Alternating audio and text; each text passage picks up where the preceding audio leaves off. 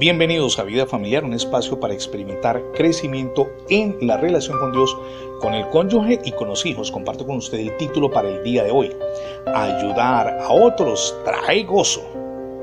Es difícil ser bondadoso, por cierto que lo es, pero no se desanime ni diga que no vale la pena. Piense por un instante en Cory McDonald, a quienes todos llamaban el señor Remolino.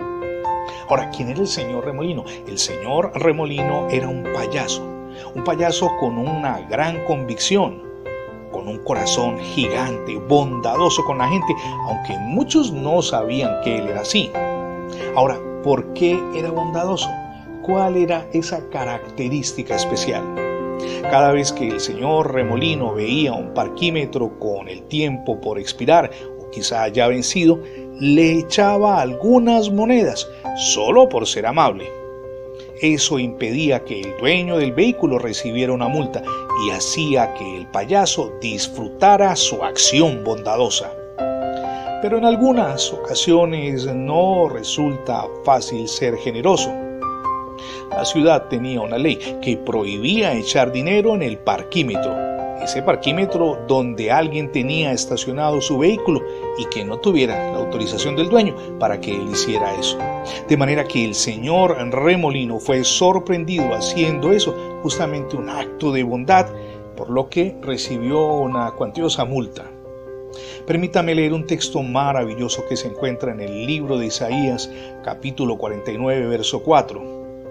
Por lo demás he trabajado en vano y sin provecho he consumido mis fuerzas, pero mi causa está delante de Jehová y mi recompensa viene de Dios.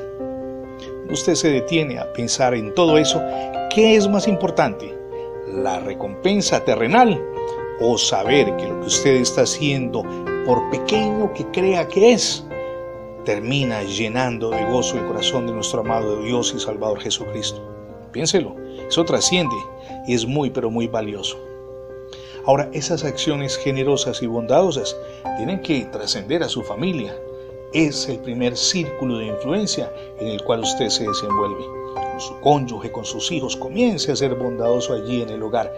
puedo asegurar que esto mejorará su calidad de vida, traerá paz interior y sin duda enriquecerá y tornará gratificante la existencia de todos. Permítame preguntarle antes de terminar, ¿ya recibió a Jesucristo como su único y suficiente Salvador? Hoy es el día para que lo haga. Permita que Jesús reine en su vida y también en su familia. Es la mejor decisión que podemos tomar.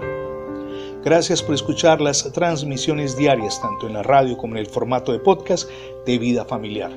Recuerde que ingresando a la etiqueta numeral Radio Bendiciones en Internet tendrá acceso a múltiples plataformas donde tenemos alojados todos nuestros contenidos digitales. También le animamos para que se suscriba a nuestra página de internet. Es facebook.com diagonal Radio Bendiciones FM.